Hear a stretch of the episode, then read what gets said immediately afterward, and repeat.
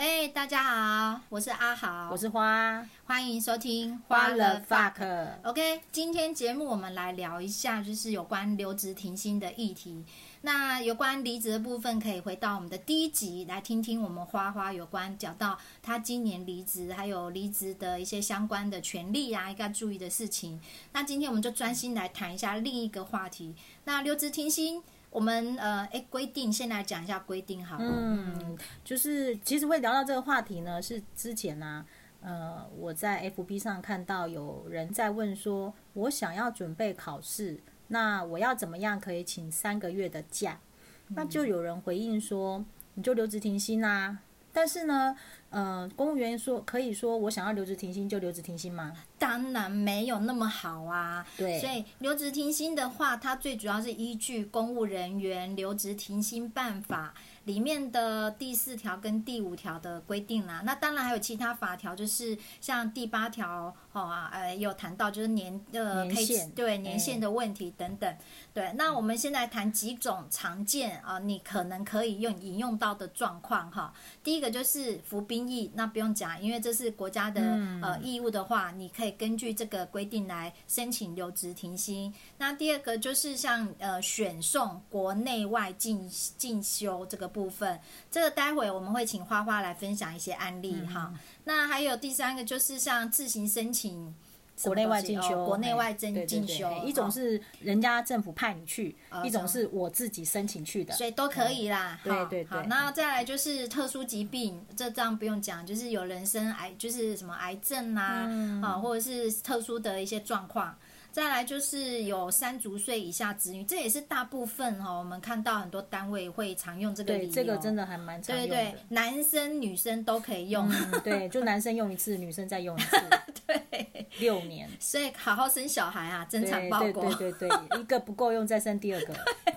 好，那还有就是本人呐、或配偶的直系血亲有六十五岁以上。哦重病有嘛重哈病啊，哈，或者是配偶或子女有重大伤病。好，那这个部分的话，我的留职停薪就是用这个规定来。你是用办直系血亲的部分嘛哎，？其实配偶配偶的，就照说对要啊照顾对婆对婆对啦，对这样子。嘿嘿嘿好嘿好，那这是我们法令规定，简单的讲个几个会常见到点。接下来我们就请花花来分享实际案例好了。嗯，对，关于这个使用如何使用留职停薪达到自己这个目的哦，嗯呃，我所看到的案例是，以前我有一个长官，他因为呢很想要去国外念书，哦然后哎、羡慕对哎，他也取得了国外学校的进修资格了，然强后他就带着老婆小孩就到美国去念书，好想嫁给这样的老公 啊！对，那他一开始因为是主管，那依照规定呢，就是长官们会先把他降调为非主管职务，然后才开始办这个留职停薪。嗯，那他我印象里面他是去念了三年，但是。我记得他是只能申请两年，虽然对规定有说可以再申请一年呐、啊嗯但是他最后好像是用第二年结束之后是用辞职的方式，然后把剩下的那一年念完。哇，那因为有小孩嘛，那老婆就是用照顾小孩的方式可以跟着去。嗯，对，那三年之后回来啊，本来呢他是不想要再进入公部门的，嗯那可能在外面找工作也没那么顺利吧，嗯可能又缺钱，所以那时候呃长官们就是问他。就是挽留他，希望他再回任公务员，嗯所以他后来又进来公部门，而且他一进来又是主管职，哦，对，所以这件事情告诉我们说，只要长官要用你，嗯，其实没有什么是不行的。哦，那我觉得这案例非常有趣啊，因为呢，它综合了就是留职停薪，还有就是离辞职职，对然后还有复职。然后还有呃，配偶他是引用这个《公务人员留职停薪办法》里面的，因为老公哈、他要出国进修，然后加上自己又有三足岁以下对的一小下孩，对，所以他老婆也连带也是可以呃牵绊留职停薪，所以这个案例很特别，他把所有的东西都一次用完，对对对对对，善尽其用这样嗯子，然后又达算综合到口味对达到自己的目 的，然后因为加上、呃他出国留学的这样子的学历呃哦，嗯、未来在职场上的升迁就是更加有一些帮助。对啊，我觉得在东方国家里面，真的对于就是喝洋墨水这件事情，一直有一种加分迷失。对，，没错。啊，确实也真的有加分效果啦。对对对对对对对，嗨。那另外一个案例呢，是早期我有一位同事哦，他原本在原来的机关就是待的不太适应，然后他就商调到学校去，但是因为学校呢很早就要上班，学校都是四点就下班嘛，但是早上要很早上班，哦，那可能是国小。嗯，对它的弹性比较小，所以。呃，他早上呢，因为要从很远的地方，他因为他不住在本县市，他必须要从跨县市过来，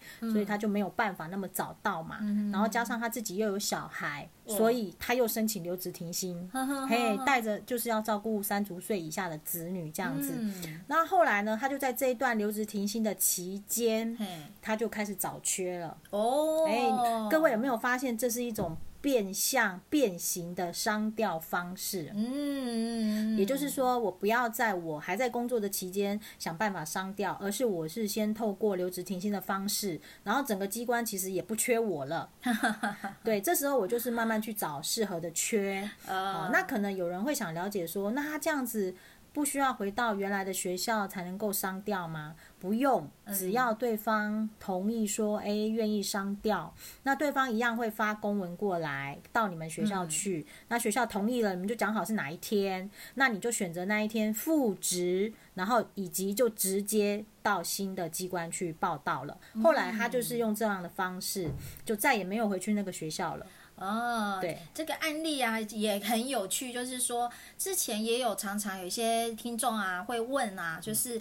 我想要商调到别的单位，但是长官迟迟不放人怎么办啊？我们常常会遇到这种情况，就是诶，当你这个业务表现得很好的时候，长官会认为一日不能没有你。嗯那你的解决方法就是刚花花讲到这个案例，我们用一个商调变形的这个方式，对我们哦把它改成留职停薪。对，但是嗯你的理由，因为如果很充分的话，长官当然也不好挡你啊。比如对说你自己的呃直系血亲，或者是配偶直系血亲，或者是你有三足岁以下的子女要照顾的话，对呃，你用这种方式，相信长官就不好意思挡你啦。对，通常之前我们节目有聊过啦。通常哦，讲到家庭因素的话，在职场上比较容易被接受哈、对那所以这种当你不在的这段时间，慢慢慢慢，你的呃位置还有你的业务被其他人取代之后，你的存在感就被弱化。那么到时候你直你直接在复职的时候，同时提出你想商调，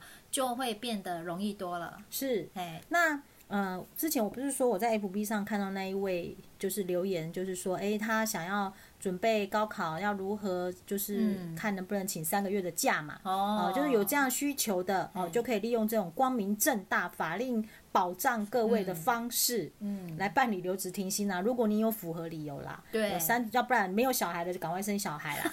对，要不然为了这样值得吗？ 对，要不然就是说看看家里有没有六十五岁以上的直系血亲，哎，哦，拿到一些医生证明，当然不是说诅咒我们的直系血亲重病，但是就是想办法拿到一些医生证明这样子。哎对，那我们的阿豪啊，他其实在去年嘛，对对啊，去年之前呢也办过留职停薪。对那我们来听听看阿豪分享一下他的留职停薪。哎哦，好好好，我的我的留职停薪其实呃也跟刚刚讲的商调并行这个有一点关系啊，就是呃我用那个婆婆。第一个条要件就是六十五岁，这是刚性的东西，你没有达到就没办法，所以还好婆 婆年纪够大。好、那婆婆她她这个第一个年纪到了符合，然后刚好又有那时候又有去开刀啦，就是髋关节有去开刀，那就说我是要照顾婆婆术后啊要复健的这个原因。那通常这个原因当然没有严重到非要呃用留子停薪来来去做做处理，但是通常你这么讲，长官呢，因为大家也共事很久了啦，大概也就不会再细问。那所以这个时候呢，呃，因为呃法令已经符合了，接下来就是说怎么跟长长官谈这件事情，对。嗯那呃，在呃之前，因为我之前曾经也先有几次就是呃商调函过来，然后也是呃局长那边就不同意嘛。嗯，那不同意的话，后来当然，我留职停薪的这个前面之前没有想到说是要为了商调，那时候是有别的原因啊啦、那就是另外一段故事。嗯哦，我知道， 嗯，这个以后有机会我们再来分享好了。分享嗯现在这个阿好的心情还没有恢复，所以这这个我们就那个真正留职停薪的原因，我们先暂时先保留下来。嗯啊、那重点就是说，当我已经离开一年，而且我是在自愿降调情况下离开的情况下，那我在回去的同时，我就先找好单位，就跟刚刚那个呃花花分享一样，嗯我在其实快复职前，我就在呃投单投履历，然后那时候就是先去面试，嗯，对，但是在面试前，我当然还是尊重一下原单位的科长啦。我先跟原单位科长打好招呼，我就哦跟他说，呃，其实你也了解我的处境，我不太可能再回去局里面当承办人。嗯那所以是不是就让我复职的时候就同时商调？打个岔，嗯你当时的科长还是你原来留职提薪前那个科长啊，吗对对，哦还是同一个，对，哦还是啊同一个，所以呢就很好沟通啦。哦对，那好玩的是，当我已经商就是复职回去的时候，换科长他留职停薪。哦，这样 子啊。还好我但敢是他在有降调吗？呃，他就被调为非主管职，对嘛也哦是也是有也是有一定要降的调为非主管职啦，嗯这对是一定的。那那就还好，我抢在他要留职停嗯薪前先复职，要不然这事就难搞了。我很好奇，那科长留职停薪的原因是什么？带小孩吗？他那时候肚子里面第二个哦啊、那那这当然这也是表面原因啦，因为我们也看到很多科长生两三个也是在当科长啦。对，没错，对，主要还是说呃，当然就是压力大，对，真的呃需要然后休息一下。真的需要休息一下、嗯对，那呃，跟那个科长谈好以后，我想当时，我现在回想他当时很阿斯拉里，大概也是因为他自己要你要留留职职。停薪， 对他可以理解。对，哎、他瞬间很快答应了、啊那我就哦我就很放心的，赶快就去呃进行我的面试工作。哦，所以哎也就是说，你的建议是，你要办留职停薪，要另外商调的时候，要先跟原来机关打个招呼吗？嗯一嗯定要啊，一定要！你先谈好，再去进行这个步骤，哦对免得后来回来你卡住我，那怎么对，办？因为确实商调完还是要经过原机关同意、对、嗯啊。对对对，对啦，但是说实在的，你已经那么久都没有回去工作了，原机关可能也无所谓了啦。 对对对啊，也有职务代理人在做你的事了嘛。对对对对，哦所以呢，才说留职停薪，它是一个蛮好，就是当你伤掉撞墙的时候，你可以用这种对方式。嗯，哎然后我觉得，如果说你现在在职场上遇到有一些比较痛苦难解的问题的时候，哎、也许留职停薪也是一个方式、哎诶嗯就是我觉得，就好像在跑马拉松，它都会有个休息补给站吧。嗯嗯，在人生中啊，我们职来中，就是有时候留职停薪，适时的留职停薪，就是让自己稍微停下来思考一下，也不错。就不要太嗯去计较，就是说啊，我的那个年资啊，这样子就少几年。我觉得不要有这种因小失大嗯哎、啦。你说到这个啊，其实当时我在决定辞职之前，嘿我也曾经思考过说，我要不要先留职停薪？对呀、我记得刚开始你也是先考虑留职停薪的，对，但是我后来没有考虑这个点，而是直接辞职。对呀、还让我蛮 shock 的。主要原因是这样啦。第一个，我是衡量到那个劳健保呃劳保的部分，嗯因为劳保要连续保满十五年才有月退。哦，那如果我现在还在做留职停薪，到时候我辞职了要保劳保，嗯，就会没有办法满十五年，这是其中一个原因。哦，这很重要哦。，对，那第二个原因其实是因为我想让自己就是义无反顾啊，嗯，因背为我水，对，背水一战。 对，那也是因为就是也没有什么想要眷恋的，嗯哎，嗯对，然后所以就会觉得说，如果我办了留职停薪，可能会让自己的心态上没有办法那么容易转换，嗯完全的调整。嗯嗯嗯，好，那第三个原因是，我觉得依照当时我在长官心中的分量，嗯嗯嗯，应该也不足以被允许。对嘿，做这件事情。对，对，虽然我可以举证很是正当的理由啦，嗯，但婆婆是公公都对六对十对五岁对，了嘿，但是我相信，可能当然，如果说长官很赏识你，就会觉得说，好了，那不然你先休息一下。嗯，那你也知道，我们就是已经干了很多蠢事啊， 年纪又大啦，一点都不可爱。对，所以可能就。就长官也没什么好眷恋的嘛，接就会把你觉得干掉对啊，你站着茅坑不拉屎。 直接把你干掉。对，所以大概因为这三个原因啦，所以我就没有考量留职停薪了。。哦，这一段我还真的是第一次听花花讲到、欸 对，因为你刚刚讲，我就忽然想起来了。 对，呃，那那刚刚有讲到，就是呃，其中一个例子，它是综合形态嘛，它是对留停，后来又辞离职，因为他的留嘿停时间到了，但是他书还没念完。嗯对对对，那也其实我们这边也顺便聊一下，就是简单补充一下第一集没有完全谈到的，嗯就是如果真的离职啦，好辞职之后再复职啊，我们这边其实也有几个案例啊，对哦，再补充给大嗯家、这不是不可能的。，就像嗯我刚开始讲的，只要长官要用 你，没有什么是不行的。不要这么生气嘛， 我我先补充一下好了，其实啊，真的只要长官要用你啦，他也可以用政务官的方式任用你。嘿，对，因为我们以前的机关确实也有用政务官任用九职等的，嗯，嗯就是那个新嗯闻联络人，哦，有对啦，我们以前经发局也有一位啊。对嘛？他也是政务官任用的那个专员，对，而且嗯如果没有错的话，这个政务官跟事务官年资是不是可以合计啊？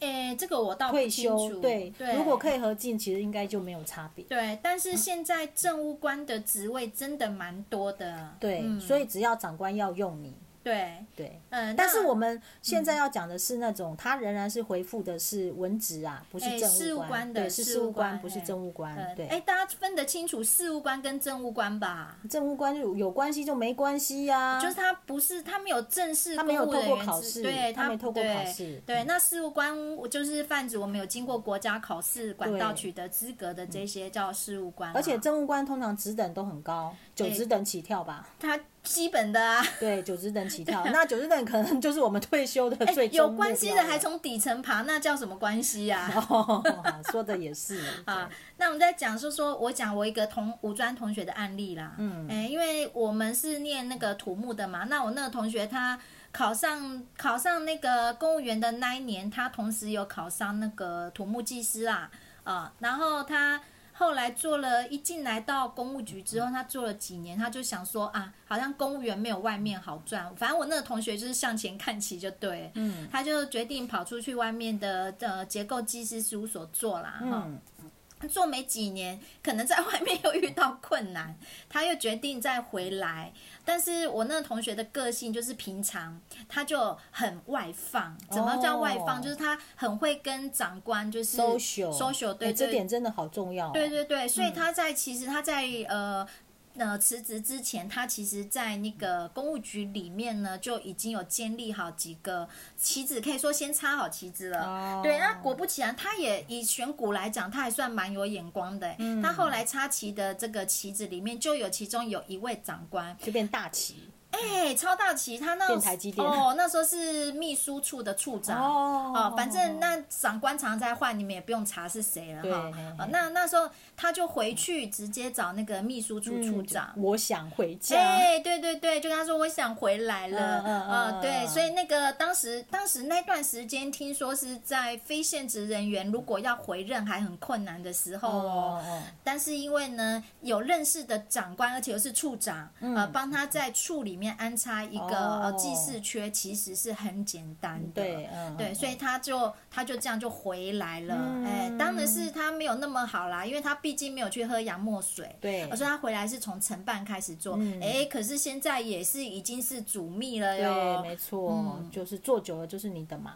对对对对，嘿嘿那我这边有个案例也是，呃，就是他就是说想要到外面有营造厂找他，然后他就后来就嘿辞职到外面对去。这位我后也来认，识。对对对，然后后来好像是有一点被营造厂骗 了吧，那大概也是就没有找到什么好的投入啦条件没当时讲的那么好。啊对啦，那他可能自己也不想屈就吧。然后适逢他原来的机关长官有升官嘛，嗯，他就呃又可能我不晓得谁找谁啦，但是最后他又回任了，而且他回任还是回任一个主管职哎、直接回去，我记得是对当股长啊，对先当股长。那我们讲的这些案例，其实都有一个重点是，他们其实都不是一般行政体系，对啦，确实，他们对都是有专业技职的就是在身上的。就是土木工程直系啊、对，然后因为这个部分在公部门是很就是流动率很高啦。对，对，所以可能就会比较容易说，因为你辞职了以后，在复职这方面是会比较容易的。确实，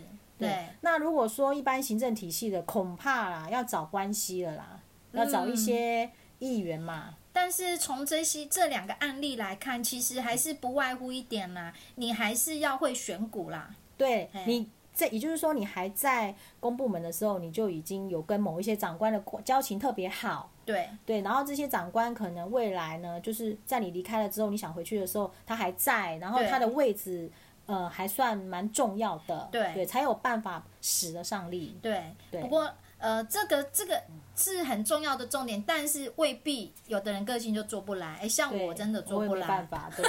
对所以，我如果离职，就是真的离职，再也回不去了。对，是的，嘿，好，那这个大概就是我们今天谈到变相的一种商调模式啦，那也就是呃依法的留职停薪，对对对，所以啊，如果有符合留职停薪资格，现在又处于就是工作的低潮期的时候，我觉得呢，可以不用呃先想到离职这一块对这一步啊、是可以先用留职停薪来作为在思考下一步要怎么走这样对子。对对对对嘿，转圜的余地啦，对对对对好，那我们这次节目就到这边喽，好拜拜拜